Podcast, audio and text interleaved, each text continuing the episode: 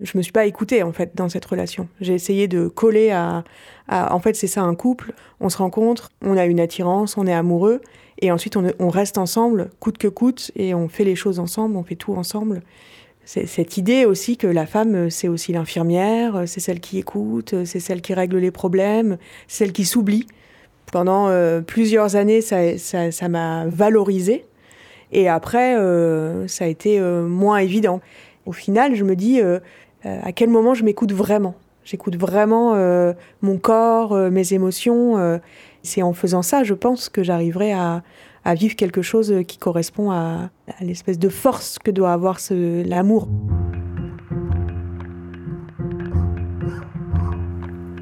Le plus souvent dans l'histoire, Anonyme était une femme. Les bras se sont levés, les bouches sont exclamées. Maintenant, il faut des mots. Ça dure toute la vie, une évasion. C'est tout le temps à refaire. Le féminisme est une révolution, pas un réaménagement des consignes marketing. Toutes ces vies, infiniment obscures, il reste à les enregistrer.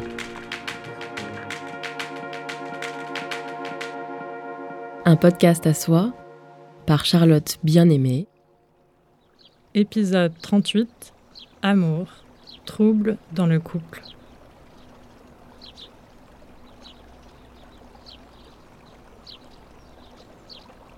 Je vous écris au cœur de l'été. Un nouvel été pour moi. Le premier passé sans mes enfants, la moitié du temps. La chaleur est emplie du manque de mes petites comètes, mais aussi d'une liberté infinie. La redécouverte de qui je suis. Je prends les routes pour rejoindre toutes les femmes que j'aime. Je partage des instants de joie pure à leur côté. Nous nous baignons dans les mers et les rivières. Nous dormons dans des cabanes construites par d'autres femmes il y a longtemps. Nous dansons sans robe sur des balcons fleuris. Nous chantons dans le vent des chansons à notre image. Nous observons l'arbre frémir devant la fenêtre. Nous sommes émus devant l'œuvre de femmes artistes oubliées. Nous sirotons un vin nouveau, bercé par le rire de nos enfants. Nous partageons le goût d'un repas sous la lune. Nous célébrons notre travail, notre force et notre courage. Nous prenons mesure de nos secrets. Nous pleurons et nous nous consolons. Nous élaborons nos pensées féministes nous rions beaucoup. Nous nous comprenons. Nous sommes là les unes pour les autres. Nous nous enlaçons. Nous nous aimons. Ces instants apaisent mes peines et cultivent mon bonheur. Je ressens une gratitude infinie pour toutes ces femmes. Et j'ai envie de sortir dans les rues, de parcourir les villes et les villages, de frapper aux portes des maisons pour répéter encore Renforcez vos amitiés et vos amours féministes. Prenez-en soin. Donnez-leur à boire. Cultivez-les aussi précieusement que les plantes qui ornent vos salons. En écrivant, je m'interroge pourtant. Pourquoi n'ai-je pas pris soin de ce jardin aussi attentivement plus tôt? Pourquoi ne suis-je pas parvenue à tisser ces liens si précieux lorsque j'étais en couple avec un homme? Pourquoi n'ai-je pas rencontré avant? N'ai-je pas choisi celles qui me font du bien? Et pourquoi, lorsque je me suis autorisée à vivre tout cela, un peu plus souvent, un peu plus longtemps, un peu plus intensément, un séisme s'est déclenché devant mes yeux. C'est parce que j'éprouve le besoin de trouver quelques réponses à ces questions qui nous traversent toutes que je vous propose aujourd'hui une série d'émissions consacrées à l'amour, alors même que je me suis séparée du père de mes enfants il y a peu de temps. Il y aurait beaucoup de choses à raconter. Je ne peux pas et je ne veux pas tout dire. Mais j'ai traversé une période de tempête intense. Ma vie a rattrapé mon podcast, ou mon podcast a rattrapé ma vie. Ce n'est peut-être pas un hasard. Nos prises de conscience féministes bouleversent et libèrent, mais ce n'est pas sans conséquence. Le coût à payer peut être très cher. Rien ne m'arrêtera cependant. Et je plonge au cœur avec ce premier épisode qui interroge le couple hétérosexuel au prisme du genre. Il sera question de sentiments, d'émotions, de relations et d'amour, bien sûr. Mais surtout d'ancrer cette réflexion dans une perspective matérialiste. De quoi le couple est-il le produit? Dans quel contexte s'inscrit-il? Pourquoi lorsqu'on parle d'amour, on pense tout de suite au couple? Dans un village près de Rennes, j'ai d'abord rencontré Éléonore, 39 ans. Elle habite ici depuis un an.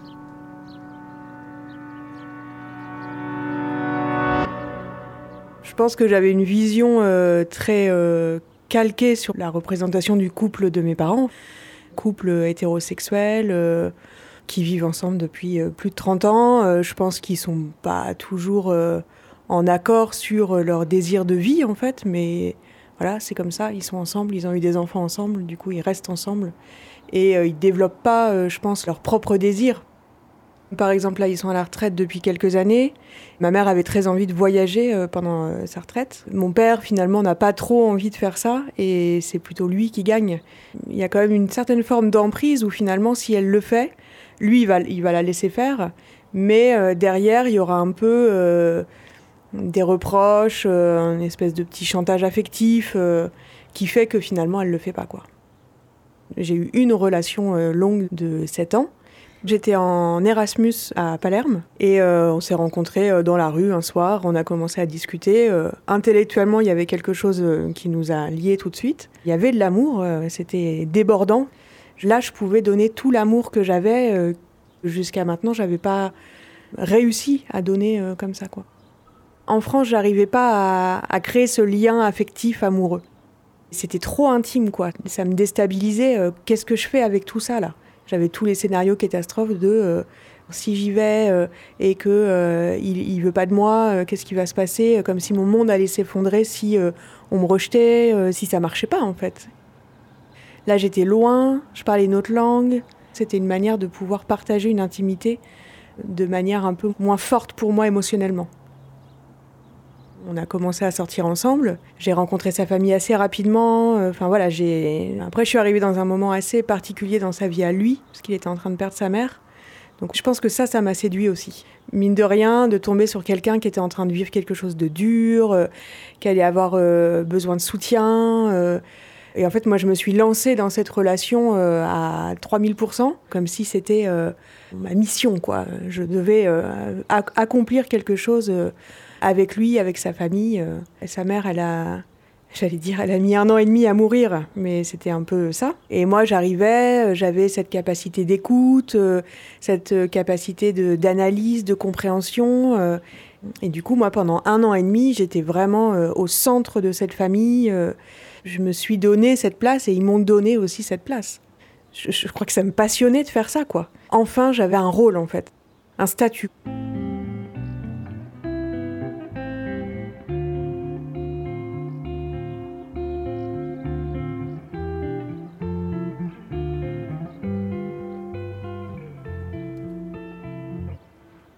Je me suis installée au début chez eux parce que euh, j'ai fait une année d'Erasmus.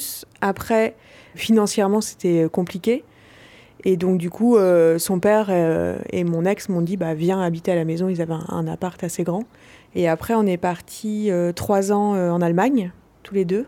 Et là, je pense que c'est peut-être à ce moment-là que je- moi, je commençais à avoir vraiment des doutes sur notre relation, euh, de me dire, euh, quand on est tous les deux comme ça, euh, ni avec euh, sa famille à lui, ni avec mes potes à moi euh, en France, je sentais que moi, j'avais moins de désir pour lui, qu'on était un peu moins sur la même longueur d'onde, qu'on n'avait pas les mêmes envies.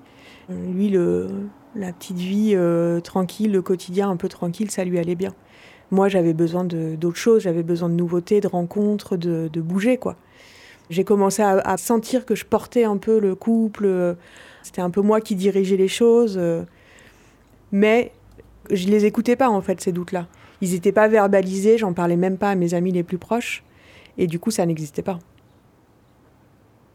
On a décidé de partir de Berlin, de revenir en Sicile, avec un projet euh, de BNB euh, dans l'appart familial qui était euh, grand dans le centre-ville, il fallait en faire quelque chose. Il m'a demandé en mariage. Je me suis dit, c'est horrible, je devrais être réjouie, mais je ne le suis pas du tout. Mais je vais dire oui quand même. Je voyais pas comment je pouvais ne pas dire oui. Il n'y avait pas de raison apparente. Je pouvais pas dire que je l'aimais pas parce que, bon, voilà, ça se passait bien. Il y avait, y avait rien qui se passait vraiment mal. On s'engueulait pas plus que ça. Euh, vu de l'extérieur, tout le monde nous voyait un peu comme le petit couple idéal où tout va bien, on s'entend bien, on est une équipe. On avait souvent ce mot-là, on est une équipe. C'était un peu comme ça que je parlais de mon couple à l'extérieur. Il y en avait un, alors lui, qui avait un, un boulot euh, intellectuel, euh, il faisait une thèse. Moi, je devais bien réfléchir, mais j'étais un peu plus euh, pragmatique, euh, j'avançais, euh, je bossais, Et je créais des liens en dehors du couple. Lui, il se rattachait à ça. Enfin voilà, on se complétait quoi. Du coup, j'ai dit ouais. J'ai dit oui. j'ai joué, que j'étais hyper contente. J'ai joué. Je crois que c'était toute l'idée de ce couple qui me plaisait. tout ce que ça représentait. On n'était pas issus du même milieu social, donc moi j'allais monter dans le niveau social. Je pense que ça, c'était des attentes aussi un peu familiales, parentales. Cette idée de euh, nous, on est des ouvriers, mais euh, il faut que nos enfants ils, fassent mieux que nous. euh. Et donc là, j'allais y arriver à travers lui, qui était, c'était une famille de nobles siciliens, qui avait, enfin voilà, il y avait tout le truc là qui faisait un peu rêver, quoi. Et puis là, ça a commencé un peu à se compliquer parce que le frère de mon ex a commencé à émettre un peu des, des doutes sur le mariage, à parler de contrat de mariage, penser à des trucs d'héritage. euh, Donc là, ça a commencé à être un peu, euh, un peu complexe. En gros, il avait peur qu'on se marie et que euh, si le père mourait, qu'en fait, ça allait être divisé en trois, quoi, et pas en deux. Il voulait pas que moi, j'hérite de ce qu'ils avaient, quoi. Ça a été vraiment une, une déception, en fait. Je me disais, putain, j'ai tout donné pour cette famille et voilà co- comment on me remercie, quoi.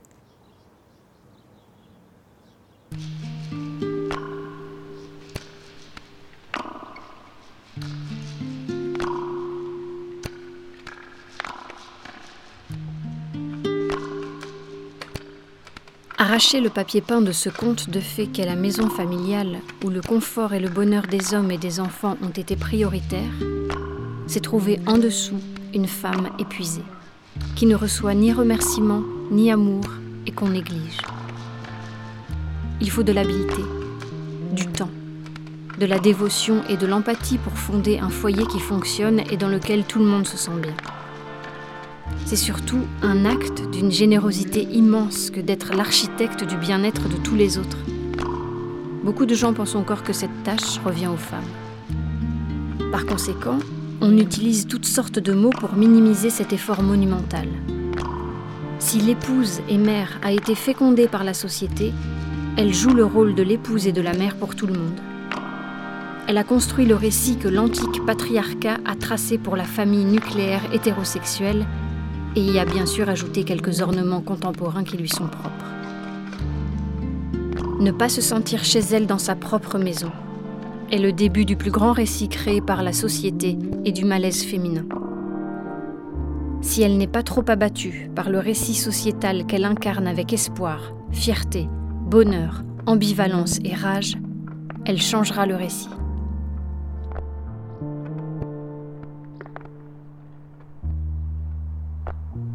Le coup de la vie, Déborah Lévy.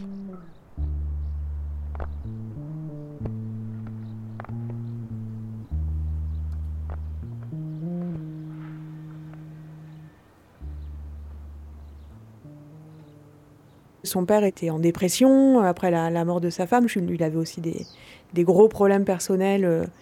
Moi, ça commençait à devenir lourd pour moi de porter son père. euh, Je pense aimer les hommes, mais n'a jamais dit ça. Et du coup, le fait que sa femme euh, meure, il avait un sentiment de culpabilité euh, énorme. J'ai vu euh, son père regarder du porno gay. Moi, je me disais, il est, il est pas bien. Enfin, je pense que il faut que ça sorte, quoi. Il y a un moment, il faut que les choses, elles soient dites pour vivre sa vie à lui, quoi.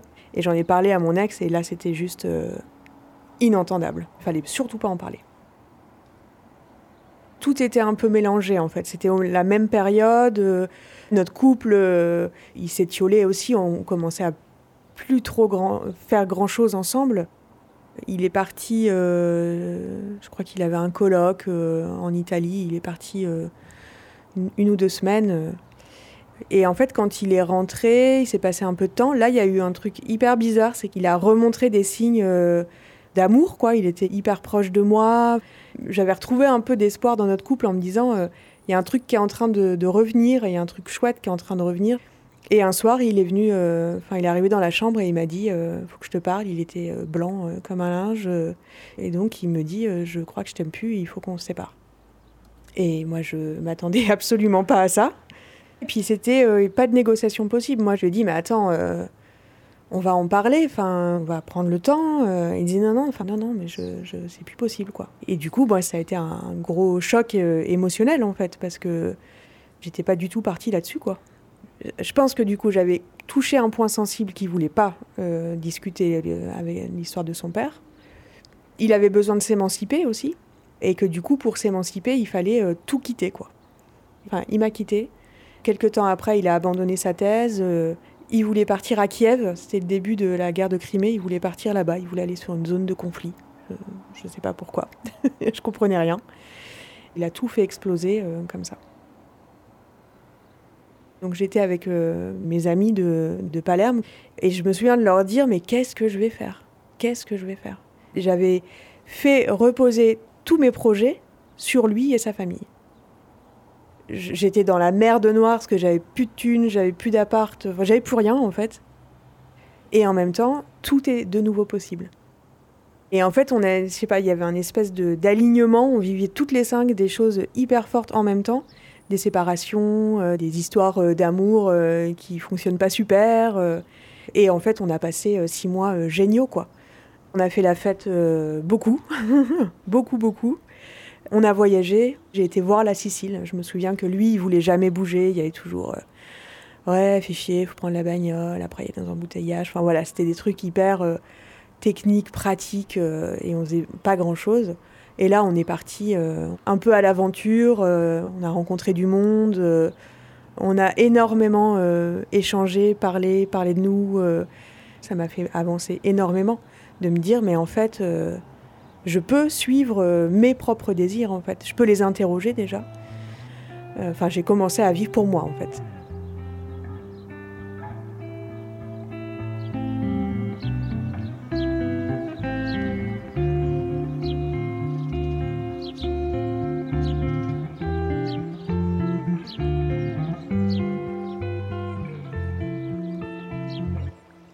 L'histoire d'Éléonore raconte à quel point les normes de genre se rejouent au cœur de l'amour. Dans l'article Production du sentiment amoureux et travail des femmes, la sociologue Sonia Dayan-Herzbrun explique que si la domination masculine se manifeste par une dépendance matérielle des femmes vis-à-vis des hommes, elle s'exprime aussi au travers de dépendances affectives.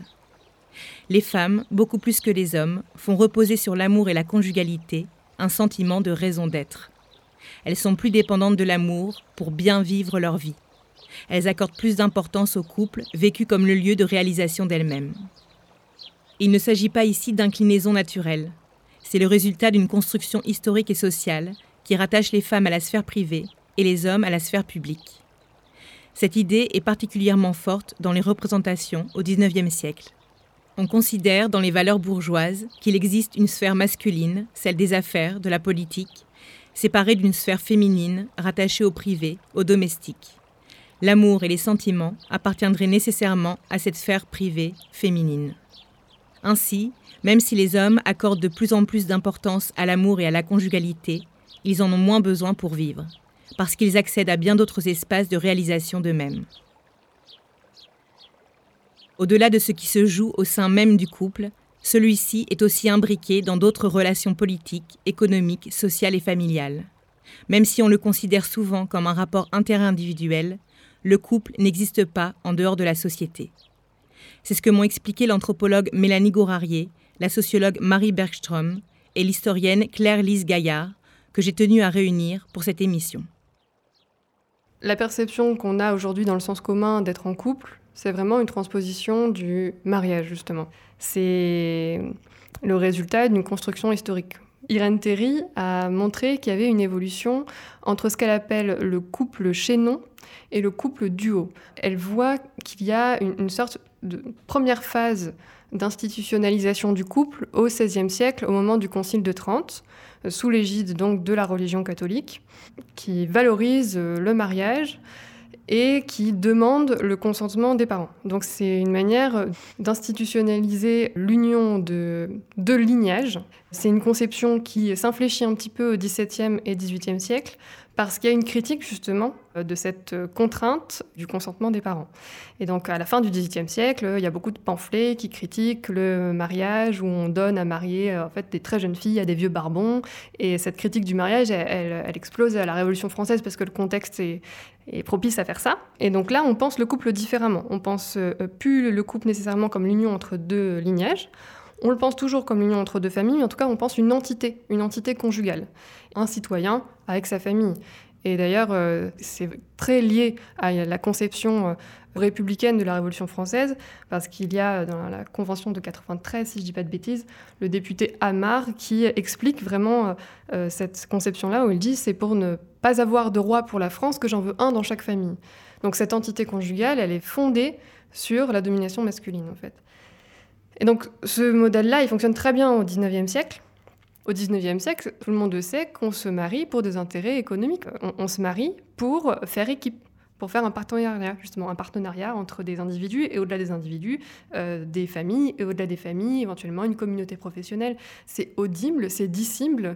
Et ce qui s'est passé, euh, c'est euh, l'arrivée de l'amour dans le mariage. en tout cas, dans les représentations.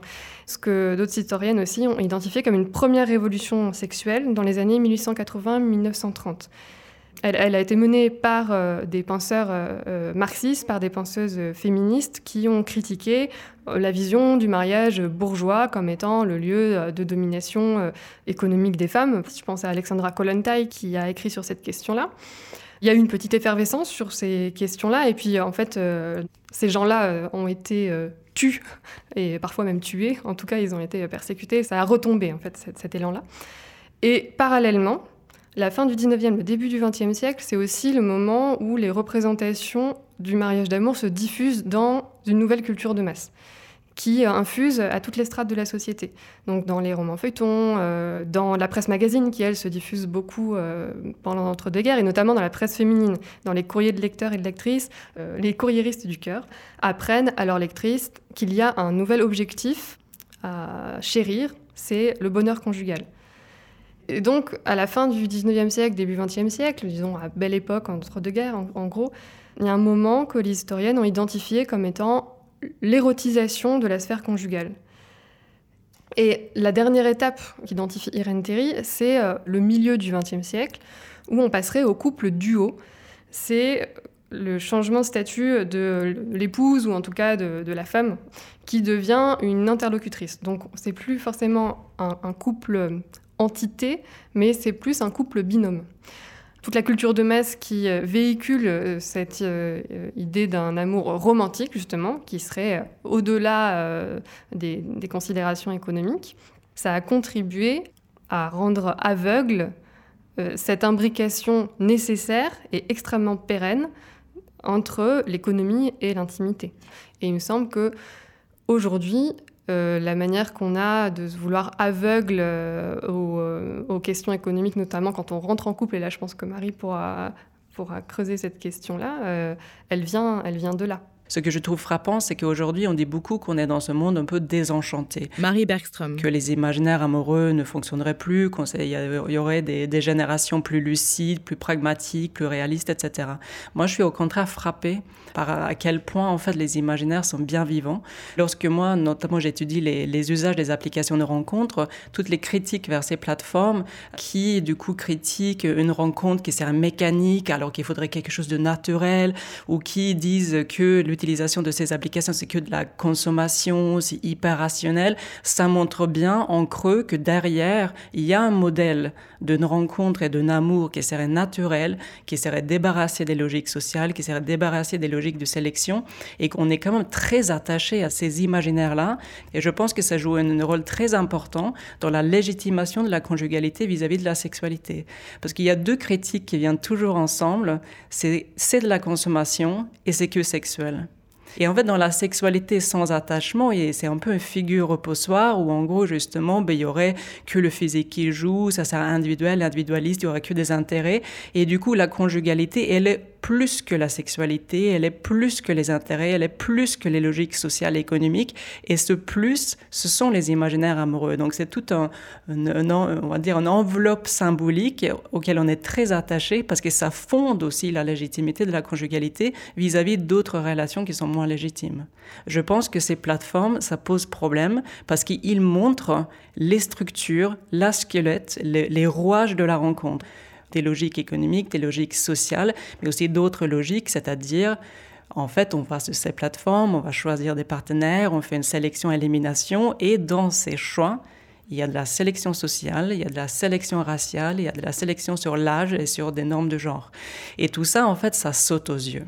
Les plateformes, c'est pas un changement des règles de la rencontre. Ce qui est tellement perturbant avec ces plateformes, c'est au contraire, ça dévoile les mécanismes, les logiques de appareillement des partenaires. Donc en fait, l'amour, comme d'autres relations sociales, sont très scriptées nous avons une représentation de ce qu'est l'amour et ce qu'est de tomber amoureux. On a quelque part une trame dans la tête de qu'est-ce que c'est de tomber amoureux. Et en fait, c'est des pratiques, c'est des géographies, euh, c'est des mots qui sont prononcés. Donc, euh, je pense qu'on a toutes et tous des, des images un peu de qu'est-ce que c'est une rencontre romantique. Une rencontre romantique, c'est plus souvent dans un lieu, on va dire, dans, par exemple, un dîner, un restaurant, c'est moins souvent le supermarché ben pourquoi pas? Le supermarché pourrait être hyper romantique. En fait, non, c'est pas du tout codé euh, sexuellement et socialement de façon romantique comme quelque chose de, romantique. Et ensuite, euh, lorsque nous vivons cette trame, de fait, on ressent des sentiments amoureux. C'est-à-dire que c'est pas une fausse trame, c'est que le fait de jouer ce jeu-là ensemble, de, de faire ces pratiques-là, voilà, c'est ça aussi qui est euh, de tomber amoureux. Marie Bergström m'a expliqué que la norme conjugale, extrêmement puissante, valeur centrale de nos existences, était aussi en pleine croissance chez les couples lesbiens et gays. Le système hétérosexuel façonne la conjugalité, son histoire, sa mise en place, mais la manière dont la conjugalité se joue est aujourd'hui aussi homosexuelle. J'aurai l'occasion de revenir sur l'articulation entre contrainte à l'hétérosexualité, amour et conjugalité dans les prochains épisodes de cette série. En attendant, pour l'anthropologue Mélanie Gourarier, s'il est bien sûr réjouissant de constater que les intimités hétérosexuelles, gays et lesbiennes se distinguent beaucoup moins aujourd'hui qu'il y a 40 ans, ce constat montre à quel point la norme avale les contre-modèles, se nourrit d'eux pour se renforcer. De toute façon, c'est très questionnant euh, que euh, le couple devienne, euh, y compris pour les hommes, alors que c'était le, travail qui était jusqu'alors le lieu le plus désirable, que pour toutes les existences, le couple devienne le lieu le plus désirable du monde social, c'est très problématique aussi. C'est-à-dire qu'est-ce que ça produit? Est-ce que finalement le, couple ne vient pas se substituer à d'autres formes de solidarité? Ça fait jouer sur le dos, encore une fois, des individus, la démission, à mon avis, d'autres structures qui a été encore agissante euh, à un moment donné dans nos sociétés. Les démissions de, l'État, par exemple, voilà, toutes ces questions-là peuvent se poser. Pourquoi est-ce que les représentations euh, de l'amour euh, se concentre sur le couple et peut-être délaisse d'autres sentiments qui sont euh, les sentiments familiaux, plus généralement la fraternité, la sororité au sens très large, donc l'amitié. Enfin voilà, tout un réseau de, relations affectives qui s'inscrivent aussi dans la trame de la vie du couple finalement. Le couple devient le lieu en fait d'assurance de la survie aussi dans le vieillage de certaines personnes les sociétés fonctionnent comme ça, c'est-à-dire qu'il y a une organisation économique et politique fonctionne sur un système de parenté. Et notre société, nos sociétés contemporaines fonctionnent aussi de la même manière, sauf que c'est très difficile pour nous de le voir. Et c'est masqué derrière des logiques qui font euh, passer les inclinations pour naturelles, alors qu'il euh, suffit qu'on les regarde cinq minutes pour se rendre compte qu'il s'agit de dispositions euh, sociales en fait. En nous écoutant toutes parler, là, je me disais que ce qui permet la pérennité de ces normes aussi, c'est qu'on les aime. Enfin, en tout cas, qu'il y a une forme de, plaisir à se conformer à la norme, à être dans la norme, à ce que les autres euh, nous valident socialement comme étant en couple, nous disent qu'on est un couple qui fonctionne, euh, qui dure, euh, nous félicite. Enfin, il y a une forme de, plaisir à, à, se conformer aux choses. Et je pense que ce plaisir-là n'est pas à exclure quand on cherche les facteurs de pérennité des normes.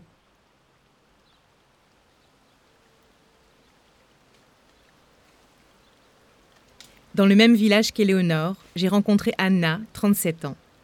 Elle est marionnettiste, vit en caravane sur un grand terrain herbeux, en face d'un chapiteau, aux côtés des autres membres de sa compagnie de théâtre.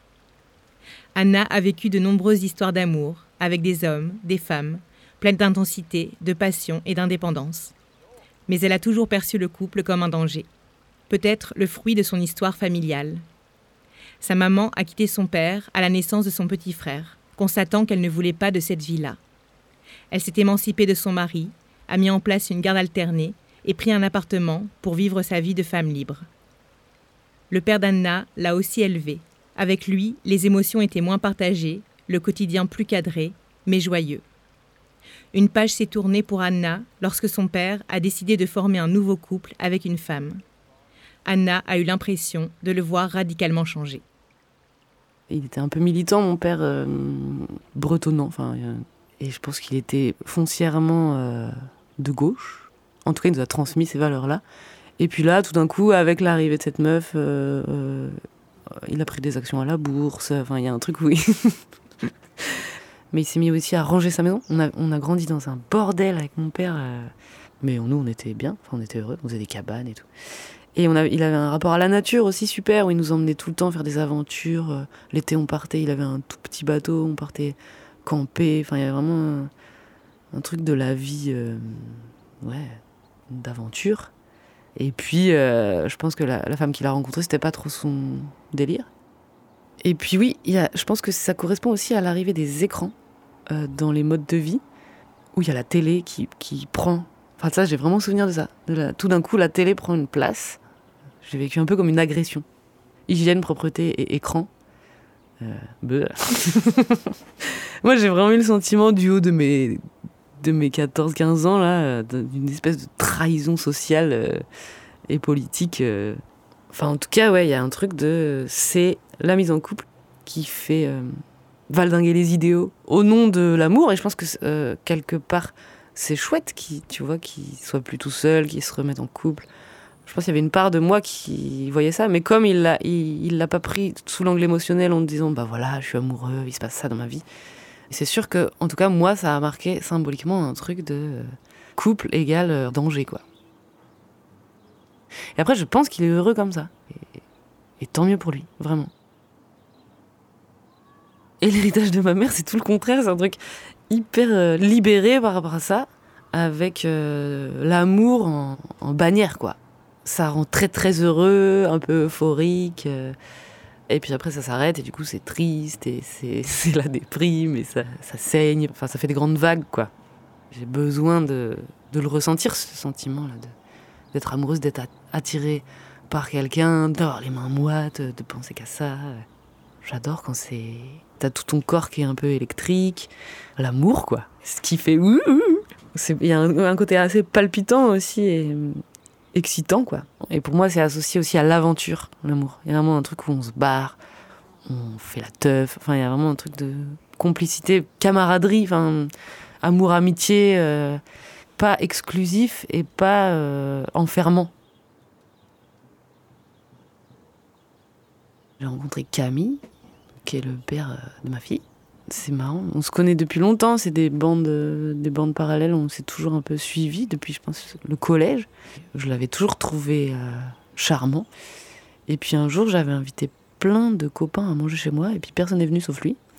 Et il est venu avec une bouteille de Ricard, on a bu la bouteille de Ricard tous les deux, et puis on a fait l'amour. Et voilà, et on a passé après 6 ans ou 7 ans ensemble. L'aventure, pareil, voyage, Sex and Drug and Rock'n'Roll, tout ça, et on était bien raccord là-dessus. Lui, c'est un, bon gros fêtard aussi. Et nous, avec la compagnie, on venait juste euh, d'emménager dans un château que la une mairie nous avait refilé parce que c'était en train de s'écrouler et qu'ils savaient pas trop quoi en faire.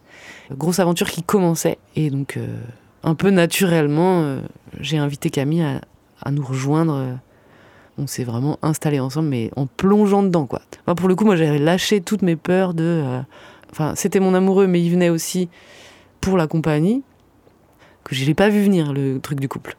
Je continue à lui dire, je suis la meuf de personne, je suis la meuf de personne, mais on a quand même fait un peu toutes les étapes euh, qu'un couple peut faire. Et puis, on a retapé euh, une caravane. Et la première nuit, on a dormi dans la caravane euh, toute retapée. Et puis, je suis tombée enceinte, alors que j'étais sous contraceptif. Et moi, j'ai un rapport à, la contraception assez chelou. Je suis ultra fertile et du coup, je tombe enceinte euh, tout le temps. Sous pilule, avec un stérilet, euh, les capotes, enfin, ça prend quand même quoi. Sexualité égale euh, risque de tomber enceinte. Mais c'est pas du tout pour ça que je m'en prive quoi. C'est pas très grave. Enfin, ça fait partie de la vie quoi. j'ai, j'ai avorté cinq fois J'ai fait deux fausses couches. Euh, et là, euh, je m'en suis pas rendu compte tout de suite. Trois mois et demi de grossesse, c'est un peu trop tard pour avorter. Et on se dit, oh, vas-y, on le garde, trop bien, c'est trop cool. C'est l'amour, un enfant, super. Donc Malou est née, c'est la plus mignonne des bébés du monde. Elle pleure jamais. On la met dans un coin, elle sourit tout le temps, elle est ultra sociable.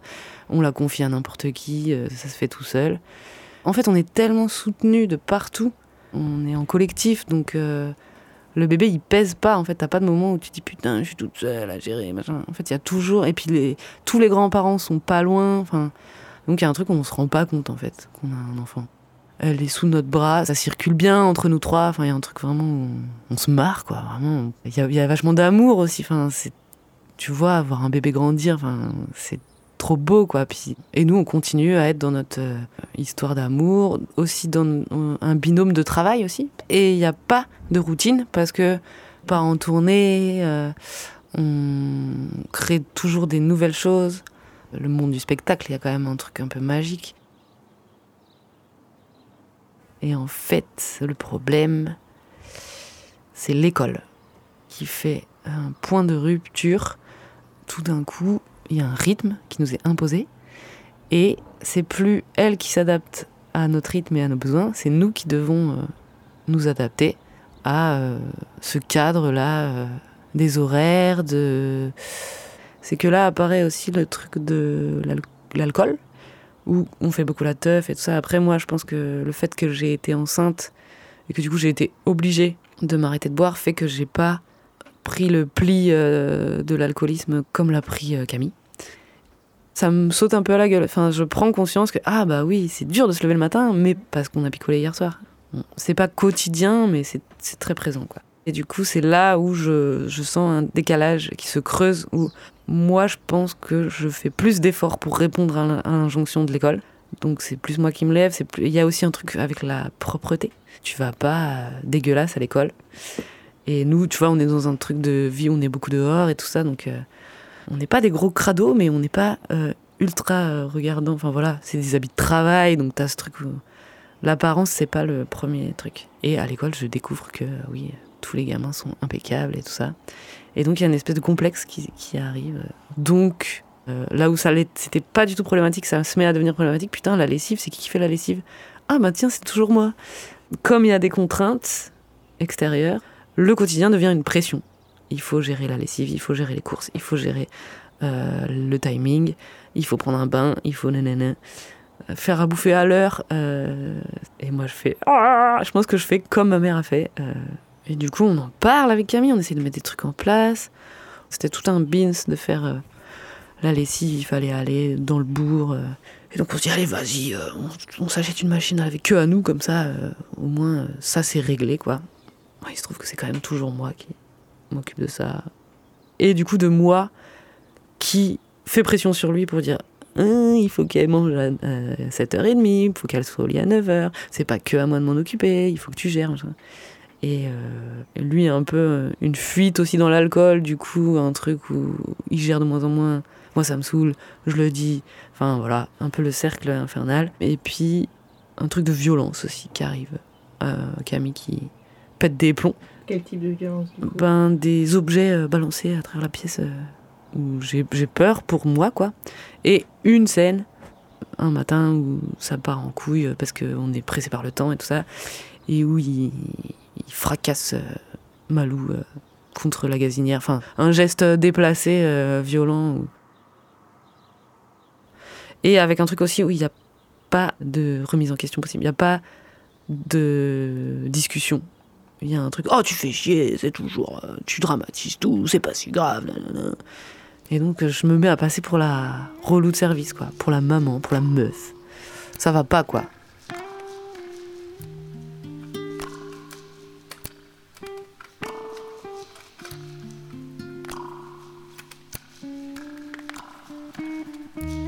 L'homme regarde à travers les trous, effrayé que le monde puisse le percer à jour. Le masque est comme la fausse tête que la chenille montre au prédateur. L'homme sait que le masque du patriarcat est anormal et pervers, mais utile s'il veut éviter les blessures. Dans sa version la plus ornementée, le masque l'aide à apparaître comme rationnel tandis qu'il intimide les femmes, les enfants et d'autres hommes. Mais il est surtout là pour le protéger de l'angoisse de l'échec qui se reflète dans le regard des autres hommes.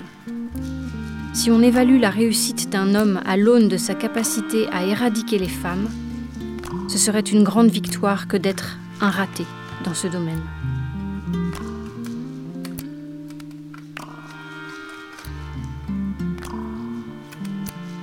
Déborah Lévy, Le coup de la vie.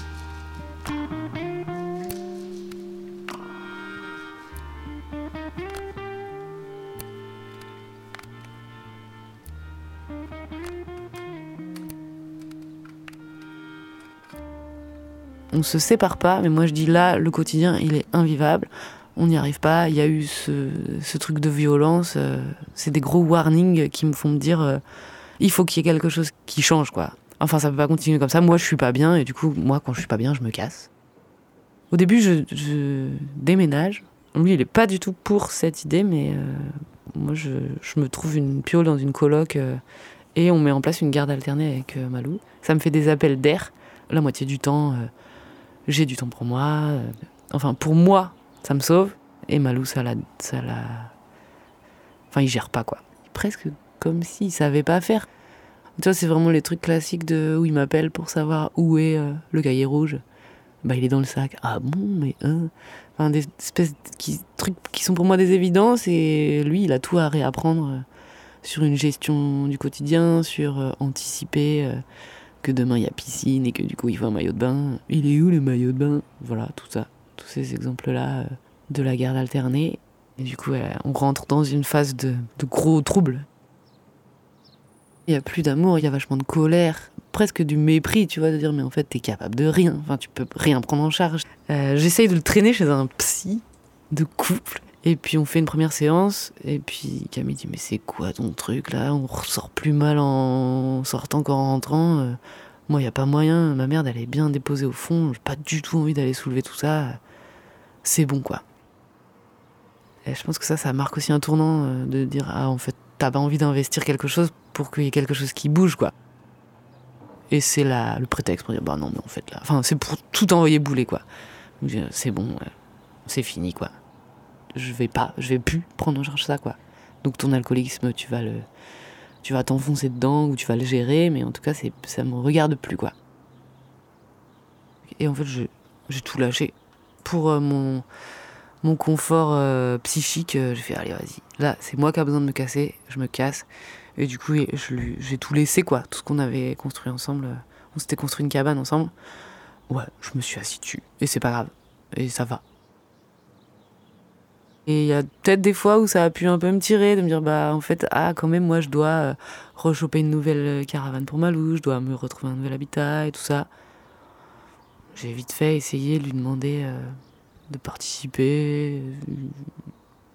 J'ai décidé de pas m'accrocher à ça et encore une fois d'être euh, autonome et indépendante. Et puis après, on est dans des situations économiques où on est intermittent.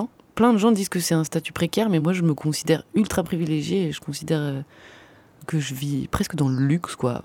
comme euh, de vivre en caravane, d'être sur ce terrain, de pas payer de loyer, ça fait que je m'en sors large, quoi. Et du coup, je pense que pour des gens qui sont euh, dans des situations économiques plus tendues, alors tu peux pas décider de t'asseoir sur le matériel. C'est aussi un luxe que je me suis payé par le mode de vie que je me suis arraché en vivant en caravane, en étant autonome, en payant pas de loyer. Et je pense que le fait de ne pas être tenu par les couilles avec le fric te laisse une grande liberté d'action euh, et de pouvoir et du coup, ça te laisse aussi plus de place pour, euh, pour le psychique, pour l'affectif, pour l'émotionnel. T'es pas prisonnier, quoi.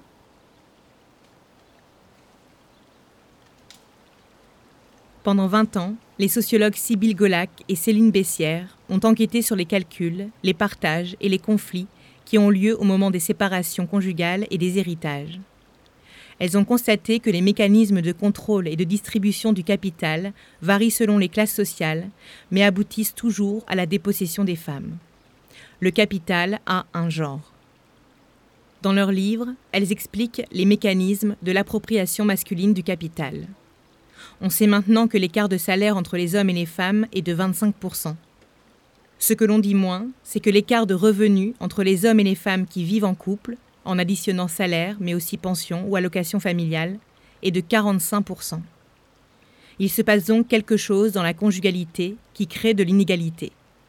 C'est le résultat en particulier de l'inégale répartition du travail domestique. Les femmes effectuent toujours 3 heures de travail domestique de plus que les hommes par semaine. Si on additionne le temps de travail professionnel et le temps de travail domestique, les hommes travaillent 51 heures par semaine, deux tiers de ce temps de travail est payé. Les femmes travaillent, elles, 54 heures par semaine, un tiers de ce temps seulement est payé. Ce mécanisme a des conséquences très importantes sur les capacités d'accumulation pour les hommes et pour les femmes, comme me l'a expliqué Céline Bessière. L'inégalité de patrimoine, donc cette fois-ci je parle en, stock, en ce qui est accumulé pour les hommes et pour les femmes. L'inégalité de patrimoine entre les femmes et les hommes était seulement de 9% euh, en 1998 et il est passé à 16% en 2015. Donc il est en train d'augmenter.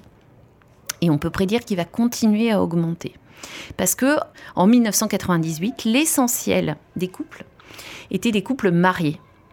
Et quand on est marié en France, on est marié et qu'on ne va pas chez le notaire, on est marié sous le régime de la communauté de biens réduite aux acquis. C'est-à-dire que tout ce qui est acquis au sein du couple pendant le mariage va être aux deux. Donc typiquement, le mari qui gagne 42% euh, de plus que sa conjointe, et même s'il a d'ailleurs un compte séparé, l'argent, euh, légalement, il appartient aux deux. Donc ça, en fait, ça veut dire que le mariage, c'est un puissant égalisateur des patrimoines des femmes et des hommes. Mais depuis 20 euh, ans, le processus avait commencé avant, hein, mais ça ne fait que s'accentuer. Il y a de plus en plus de couples qui ne se marient pas. Et euh, les plus riches également passent de plus en plus chez le notaire pour faire des contrats de séparation de biens, pour séparer leur patrimoine.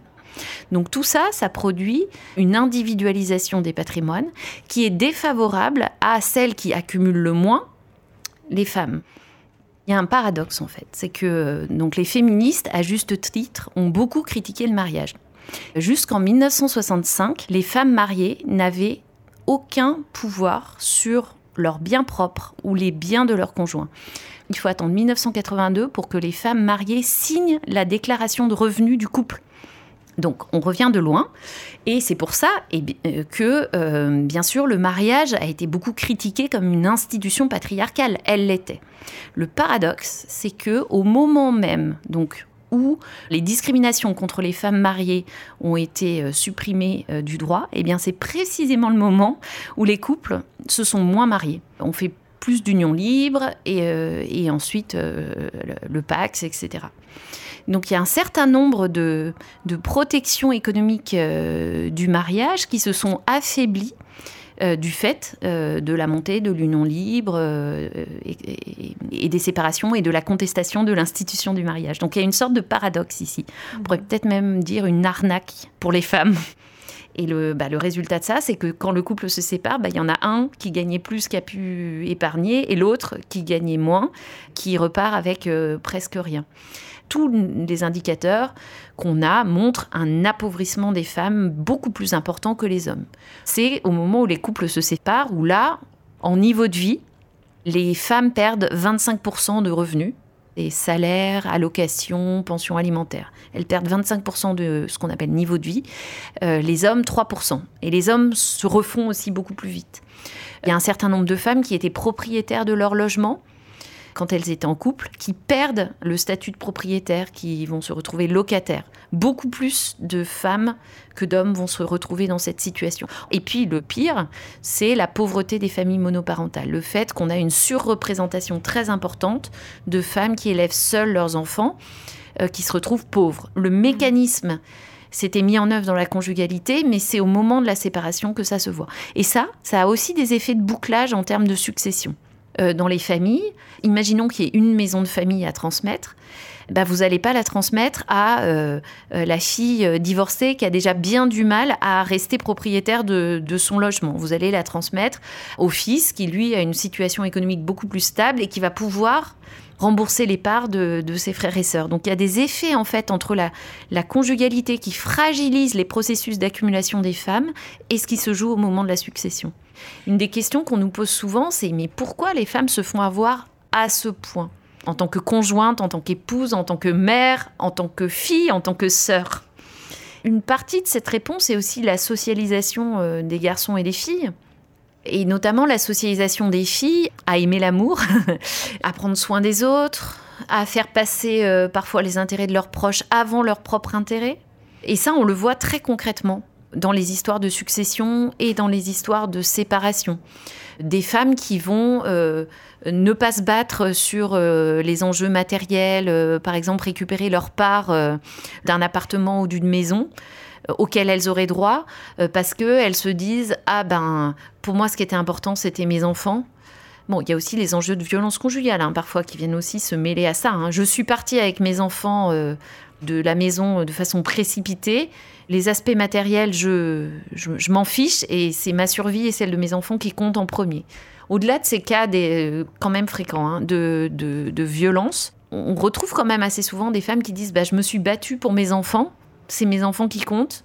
Je laisse tomber sur, euh, sur ma part de l'appartement. Je veux pas déclencher un conflit là-dessus. On a vu aussi beaucoup ça euh, dans les successions, des conflits entre frères, apaisés par les mères et les sœurs qui cherchent le consensus familial. Bon, et on apprend aux filles ça, à être davantage dans le care, dans l'écoute, la pacification des relations, alors que on apprend davantage aux garçons à euh, affirmer leur position, à défendre leur, euh, leur beefsteak, quoi, d'une certaine façon.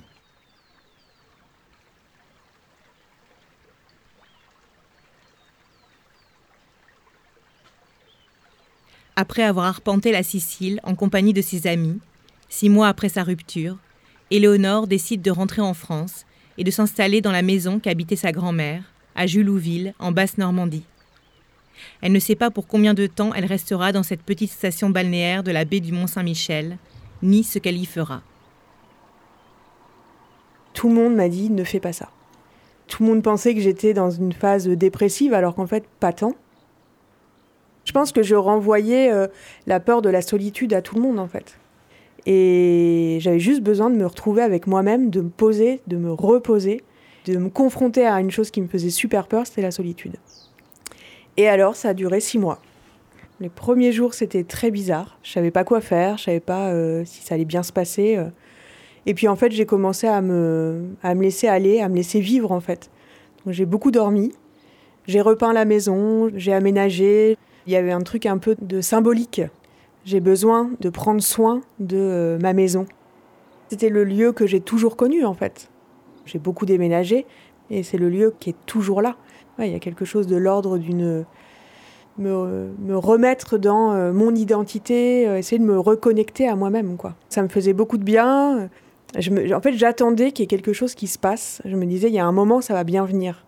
Et un moment, c'est venu. en regardant des films de Romer. J'avais toujours trouvé ces films ultra chiants. Et euh, là, le fait de les regarder toute seule dans cet endroit, à ces stations balnéaires l'hiver.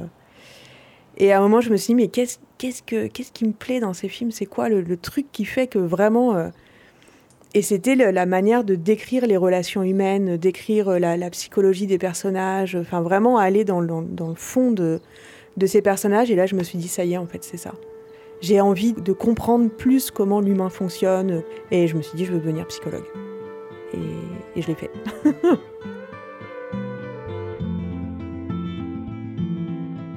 Risquer sa vie est l'une des plus belles expressions de notre langue. Est-ce nécessairement affronter la mort et survivre? Ou bien y a-t-il, logé dans la vie même, un dispositif secret? Une musique à elle seule capable de déplacer l'existence sur cette ligne de front qu'on appelle désir. Car le risque ouvre un espace inconnu. Il est un combat dont nous ne connaîtrions pas l'adversaire un désir dont nous n'aurions pas connaissance, un amour dont nous ne saurions pas le visage. Risquer sa vie, c'est d'abord peut-être ne pas mourir. Risquer sa vie dans les moments décisifs de notre existence est un acte qui nous devance à partir d'un savoir encore inconnu de nous, comme une prophétie intime, le moment d'une conversion. Si le risque est cet événement du ne pas mourir, il est au-delà du choix. Un engagement physique du côté de l'inconnu, de la nuit, du non-savoir, un pari face à ce qui précisément ne peut se trancher. Il ouvre alors la possibilité que survienne l'inespéré.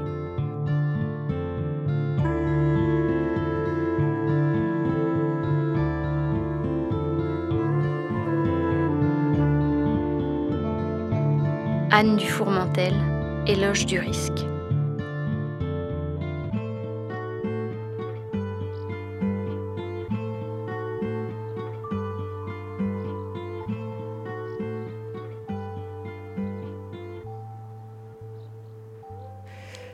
J'ai investi euh, toute euh, mon énergie euh, dans ma reconversion, dans l'exercice intellectuel, ça a pris une place énorme dans ma vie. Et depuis que j'ai fini et que j'ai commencé mon doctorat et que je suis arrivée ici, je commence à me dire qu'il manque un truc, il manque un truc là dans ma vie et que j'ai besoin de, renouer des, relations affectives et, et, amoureuses. Mais ça me pèse pas non plus outre mesure d'être célibataire. Enfin, je me sens beaucoup moins seule que quand j'étais en couple. Parce que euh, le besoin de contact social quand j'étais en couple, je le trouvais quand j'entrais à la maison le soir. tu racontes ta journée, tu as un peu d'échange, et puis voilà.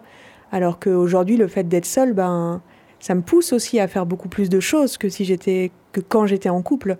Je le fais avec, avec mes amis, avec bah, mes, mes voisins ici dans ce village les relations sociales que j'ai aujourd'hui, que je choisis, j'ai l'impression que c'est beaucoup plus fort en fait que, que ce que j'avais euh, dans un couple. Je pense que c'était quelque chose que j'attendais depuis longtemps, cette vie un peu, euh, j'aime pas le mot communautaire, mais il y a quand même, quand même quelque chose de ça. Mm. Faire ensemble, je me sens pas seule en fait. J'ai eu un moment euh, assez dur là au moment de la déclaration de guerre en Ukraine c'est venu un peu réactiver la rupture avec mon ex. Ça a complètement euh, réveillé des, grosses angoisses chez moi, donc j'ai fait des, grosses crises d'angoisse. Parce que je disais tout à l'heure euh, volontairement que lui, il voulait partir à Kiev. C'était le début de la guerre de Crimée. Dans mon cerveau, euh, ça, tout, s'est relié et, ça a réactivé quelque chose de, très fort. Et voilà, et là, j'ai pas été seule, du tout. C'était le, jour où on avait fait une grosse répète avec la chorale, avec Collectiva, donc c'était hyper fort émotionnellement. On était plus de 100 femmes euh, à avoir répété euh, toute la journée. on passait à tour de rôle au milieu. On écoutait en fait pour se rendre compte de ce que ça donnait. Il y avait plusieurs femmes qui pleuraient en fait. On était, on pouvait laisser nos émotions sortir. Et donc c'était, enfin moi j'ai ouvert les vannes en fait. C'était de la joie, du bonheur, de la, de la peur en fait, peur de l'avenir, peur de ce qui allait se passer. Il y a un moment, je me suis dit, je peux pas tout lâcher là parce que ça va être énorme. Je suis rentrée à la maison en me disant, je vais aller euh, pleurer un bon coup et revenir après. Et puis en fait, j'arrivais pas à pleurer. Enfin, je sentais que là, il y avait un, il y avait plein de choses euh, qui, euh, toutes les émotions étaient mélangées. Corporellement, j'ai commencé à, trembler. J'avais peur de devenir folle et peur de, si une guerre se déclenchait, de de pas réussir à surmonter ça toute seule. Et donc c'est là où j'ai appelé ma voisine. Je savais qu'elle allait savoir gérer ça parce qu'on en avait déjà parlé ensemble. Et donc euh, voilà, elle, elle est arrivée, elle a su quoi faire, elle m'a filé des, anxiolytiques, ça m'a permis de, redescendre un peu. Euh, qui a mis en place les trucs, a appelé euh, une de, la, pote qui m'avait fait arriver dans le village. Et il y a une espèce de, de, truc qui s'est créé en fait autour de moi. les gens se sont occupés de moi, des femmes. Euh, là, euh, tu peux euh, venir dormir, je peux passer à ce moment-là, on peut s'organiser, voilà. Et ce que m'a dit ma voisine, elle m'a dit, mais t'es pas seule en fait. T'es dans ce village justement où il y a, y a, plein de gens. Et si jamais il devait y avoir la guerre, eh ben, on sera plusieurs et on s'organisera. Et en fait, là, quand je racontais ça à, une amie de longue date, elle m'a dit, tu sais, si tu avais été en couple, tu t'aurais pas eu ça, en fait. L'entourage se dit, bah, comme il y a le conjoint ou la conjointe qui est là, c'est son rôle. Alors qu'en fait, je pense que c'est pas toujours la meilleure personne pour accompagner euh, l'autre quand euh, il y a euh, événement comme ça où émotionnellement c'est compliqué. Parce qu'on partage un quotidien et puis je pense que les, névroses de l'autre, au bout d'un moment, c'est chiant quoi. J'ai l'impression qu'on me voit comme la pauvre petite chose qui est seule, qui n'a pas réussi à être en couple, qui n'a pas réussi à avoir une famille. Alors qu'en fait, si j'avais voulu une famille, euh, je l'aurais eu, quoi. Un truc euh, couple, enfant, famille, je l'aurais eu, parce que ce que je veux dans la vie, j'ai réussi à l'avoir, quoi. tout ça est très théorique. J'ai bien conscience que le jour où je vais rencontrer quelqu'un, bah, tout ça sera remis en question, et peut-être que tout ce que je dis aujourd'hui sera remis en question. Mais euh, moi, la question du quotidien, euh, moi, j'ai besoin d'être seule, en fait, dans mon quotidien. J'ai besoin d'avoir mon espace, d'avoir. Euh, enfin, et puis aussi l'exemple que j'ai eu de partager un quotidien, moi, ça m'a fait chier, quoi. Enfin, ça.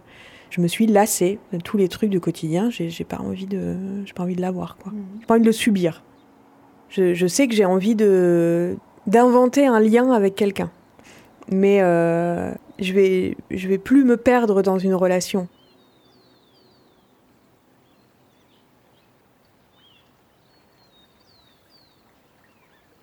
En écoutant Éléonore, j'ai été frappée de constater à quel point l'image négative du célibat pouvait venir s'infiltrer dans les corps et les consciences. Pour Marie Bergström, même si les normes changent, le célibat n'est pas encore tout à fait accepté. La force de la norme conjugale, ce n'est pas une injonction à être en couple euh, à tout prix, euh, tout le temps, euh, avec n'importe qui. Mais c'est en fait d'avoir quand même une, on va dire, une démarche volontariste vers la conjugalité, de entrer dans le couple quand même à un moment donné, et si on se sépare, de renouer avec la conjugalité. C'est-à-dire que la conjugalité doit être quand même l'horizon d'une vie qui est heureuse et une vie qui est réussie. En fait, la norme conjugale n'est pas uniquement imposée aux femmes. En fait, il y a vraiment aussi cette attente, et c'est très marqué lorsqu'on regarde les jeunes, euh, des hommes qui restent célibataires longtemps, et on commence à considérer qu'ils sont immatures, il faut qu'ils se rangent, il faut qu'ils se casent. Donc il y a quand même cette attente-là. Et ce qui est en revanche très différent chez les hommes et les femmes, c'est que ces parcours conjugaux sont pas les mêmes en fait. Les femmes se mettent en couple plus tôt. Donc ça veut dire que leur célibat est plus court. Et les hommes, en fait, restent célibataires plus longtemps. Et donc, euh, on a un moment, notamment autour de la trentaine, qui est une période très particulière où, en fait, les femmes veulent être en couple et souhaitent être en couple et sont incitées à être en couple parce qu'elles sentent que, voilà, elles sortent de la jeunesse, elles veulent s'installer.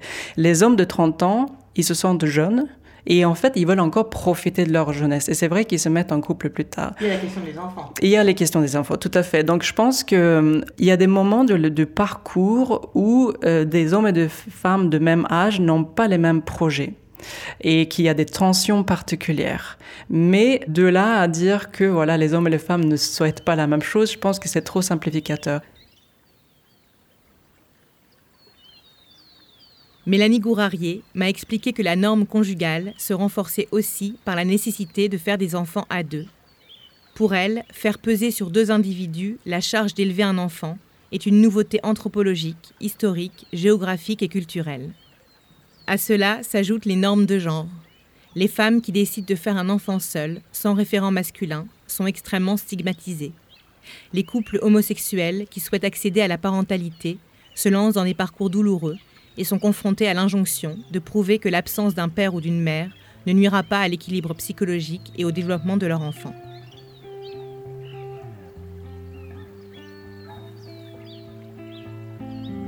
Après sa rupture avec Camille, Anna a aimé plusieurs hommes. Elle m'a raconté que l'un d'entre eux admirait sa façon d'être mère, idéalisait peut-être aussi ce statut. Il souhaitait faire un enfant avec elle pour prolonger leur amour, bâtir un couple. Anna a refusé. Elle ne regrette pas et vit aujourd'hui une nouvelle grande histoire d'amour.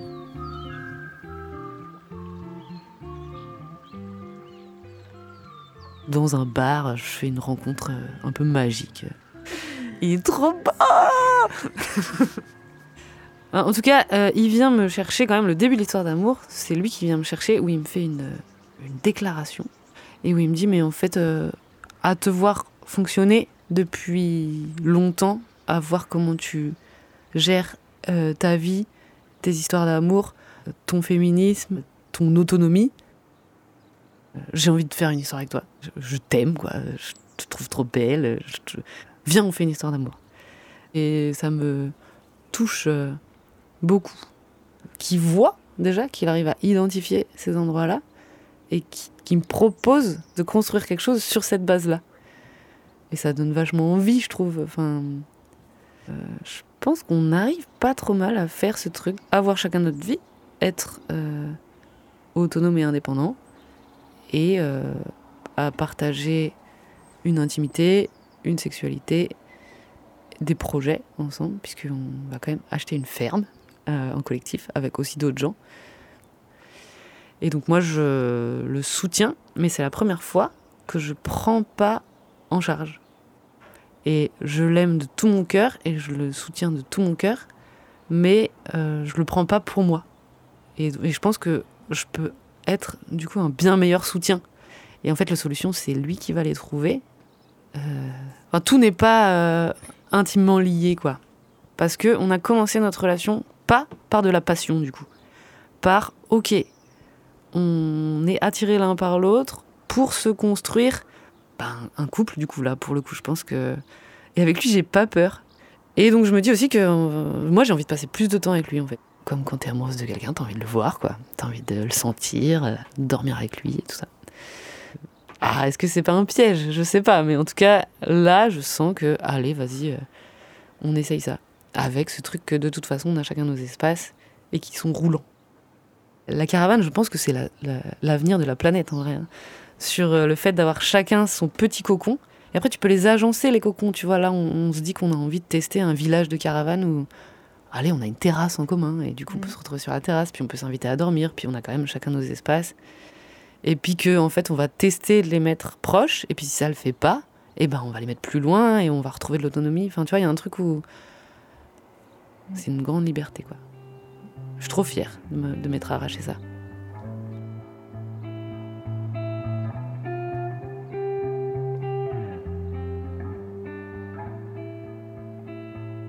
C'était un podcast à soi par Charlotte Bien-Aimée. Réalisation et musique originale, Samuel Hirsch. Accompagnement éditorial et réseaux sociaux, Sarah Bénichou. Lecture, Estelle Clément Béalem. Cette émission n'aurait pas pu voir le jour sans l'aide de Vanessa, que je remercie. Vous pouvez réécouter un podcast à soi sur toutes les plateformes de podcast et sur le site arteradio.com. Écrivez-nous à l'adresse un podcast à soi sur le site d'Arte Radio, l'Instagram Charlotte Bien-Aimée ou Twitter un podcast à soi. On se retrouve le mois prochain pour un nouvel épisode consacré à l'amour. L'amour Vive la radio, vive les podcasts, vive la révolution féministe.